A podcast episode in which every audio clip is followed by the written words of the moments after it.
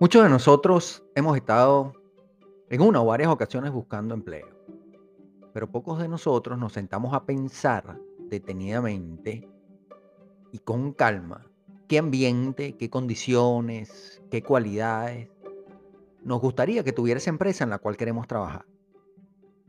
Si la persona que te entrevista te preguntara todas las cosas que te gustaría encontrar en esa empresa, ¿tú qué responderías?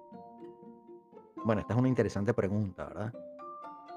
Del mismo modo, ¿qué no estarías dispuesto a aceptar de una organización?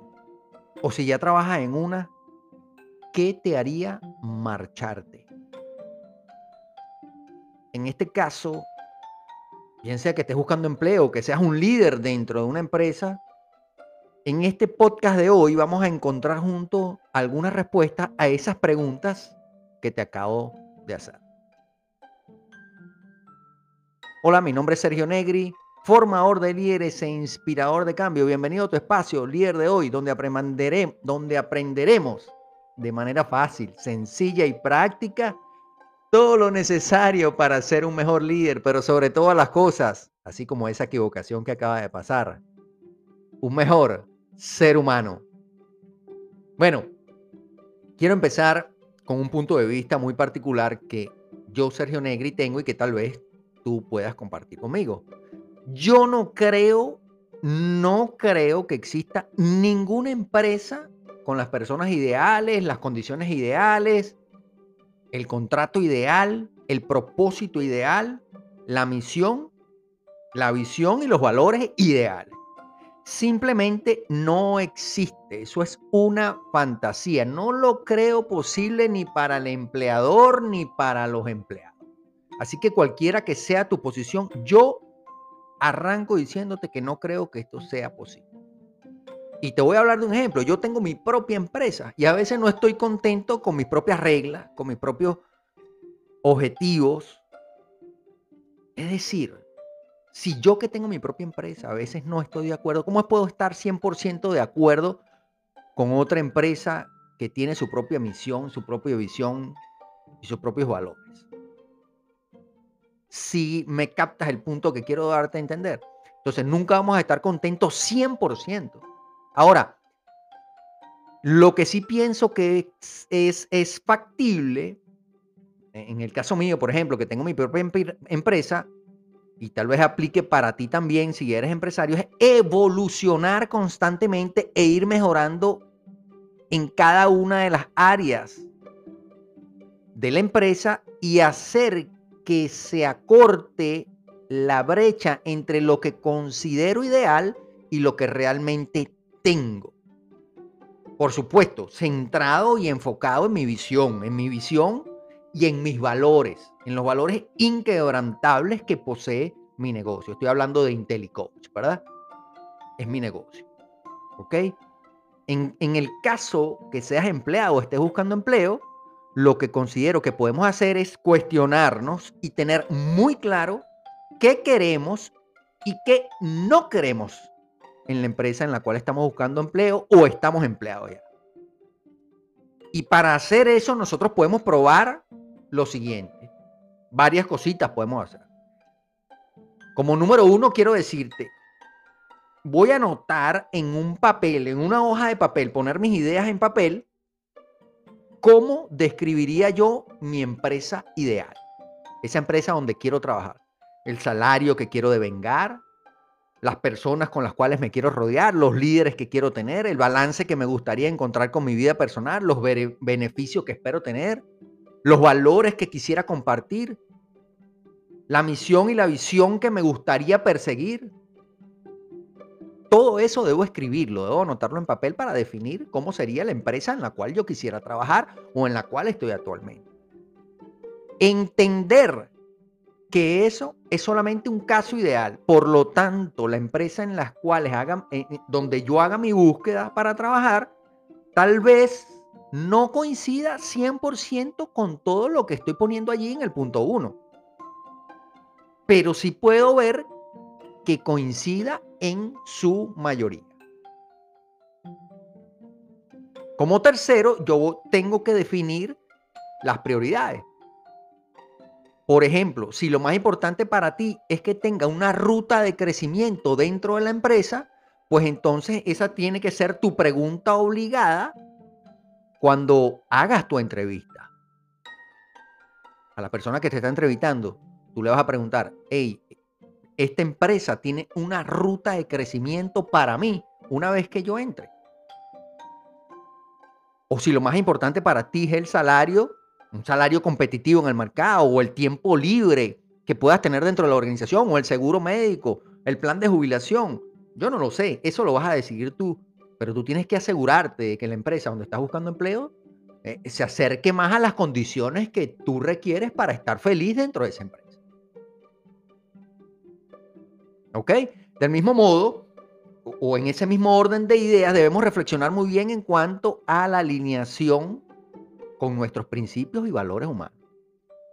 Si tú eres alguien que se preocupa por el medio ambiente, pues tal vez debas excluir de tu lista trabajar en empresas que generen altos niveles de contaminación. O si te preocupa la salud de las personas, no creo que debas conseguir, por ejemplo, trabajo en una empresa tabacalera. Eso va en contra de tus valores y tus principios humanos. Entonces, pues esas empresas ya de una vez tienes que retirarlas de tu lista.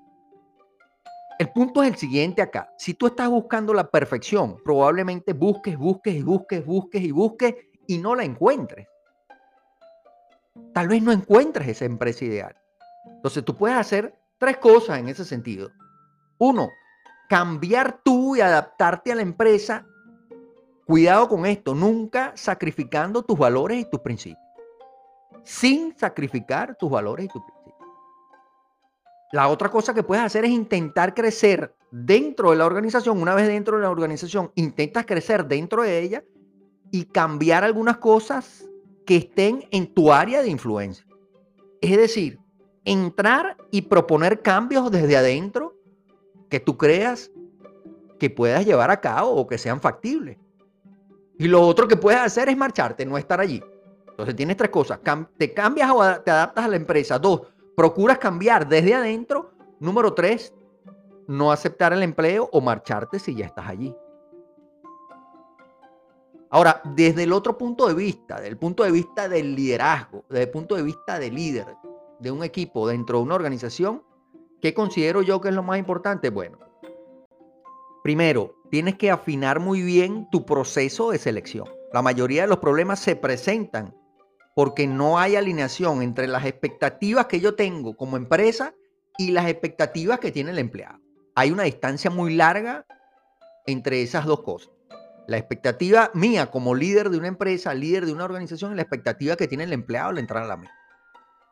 Como segundo punto, estaría muy pendiente de contratar por actitud más allá de las experiencias y las habilidades que pueda tener esa persona. Su actitud determinará en gran parte, en gran medida, su éxito dentro de la organización.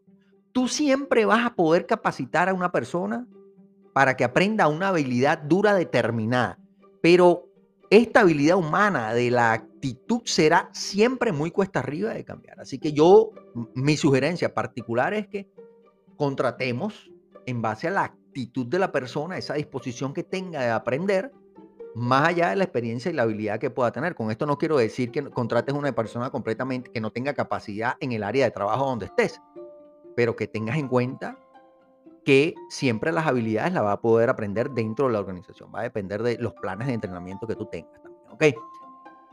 Tercero, tienes que recordar la importancia del salario emocional. El dinero es importante, sí señor. No estoy queriendo decir que el dinero no sea importante, pero más importante van a ser los sentimientos y las emociones de las personas a la hora de permanecer en una institución. La mayoría de las personas se queda dentro de una institución, dentro de una organización, basado en su salario emocional, mucho más allá del, del salario monetario. Para ello, yo te voy a recomendar el episodio número 64 de este podcast. Cómo cautivar el talento humano en lugar de retenerlo, para no ahondar mucho en este punto que ya yo lo expliqué en ese, en ese episodio, ¿ok? Como número cuatro, ten en cuenta que el feedback es importante, la retroalimentación, mantenerla constantemente desde los miembros de tu equipo hacia ti. Tu conexión con las personas va a ser vital en este sentido. La forma en cómo tú te conectes con los empleados, que tú te conectes con tu equipo de trabajo, la forma en la cual tú logres ese vínculo emocional con ellos va a ser súper importante para mantener un feedback. Una vez que una persona entró a tu empresa, no esperes a que se vaya para preguntarle si algo está bien o está mal. En el transcurso que la persona está trabajando en tu empresa, haz preguntas constantemente.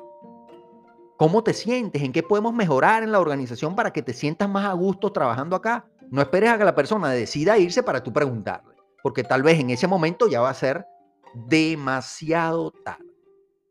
En resumen, en este sentido del liderazgo, hay muchas otras cosas, pero en resumen, para no extenderme mucho en este podcast, la pregunta más poderosa que yo me haría si, si, si fuera el caso sería la siguiente.